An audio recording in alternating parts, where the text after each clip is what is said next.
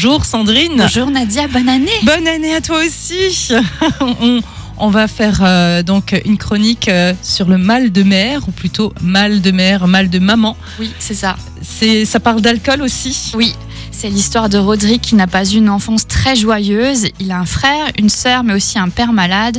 À la maison, les disputes sont quasi quotidiennes et chaque soir, Rodrigue prie dans son lit pour que ses parents s'aiment à nouveau. Sa maman se plaint de ne pas être aidée à la maison et noie son chagrin dans l'alcool. C'est d'ailleurs la Benjamine qui découvre la vérité. La mère va être envoyée à l'hôpital pour son addiction au porto, sans succès. Le temps passe, les enfants quittent la maison. Rodrigue, lui, revient seulement les week-ends pour voir son père et coupe le contact avec sa maman.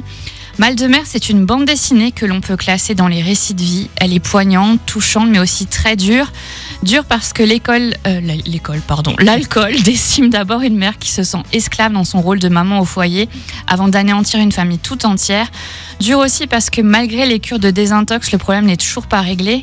Et dur parce qu'on apprend que le récit de Rodrigue Valenbois, l'auteur de la BD, est en fait autobiographique. Ah oui.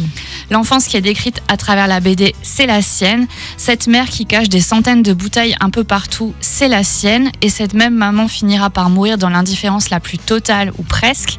On peut facilement se mettre dans la peau de Rodrigue, comprend que quand il était gamin, il avait qu'une envie, voir ses parents heureux. On le comprend aussi à l'âge adulte lorsqu'il ne veut plus trop avoir de contact avec sa maman. On imagine ce qu'il peut ressentir, de la honte, de la colère, mais surtout du désespoir.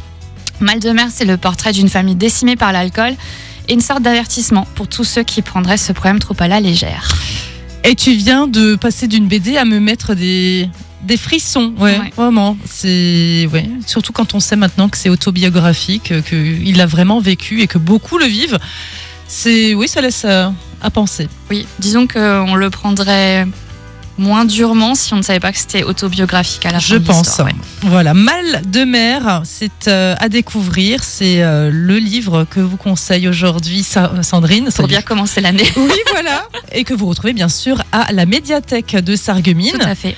Tu as aussi tes, tes petits coups de cœur euh, que tu partages avec nos auditeurs, avec aussi tes abonnés. Oui, sur mon blog, comme dans un livre.fr, puis sur les réseaux sociaux aussi, vous pouvez me retrouver. Voilà, sur Instagram, sur Par Facebook. exemple, oui. On vous donnera tous les petits liens pour retrouver tous les coups de cœur de Sandrine. Merci beaucoup. Merci. Et puis à la semaine prochaine. À la semaine prochaine.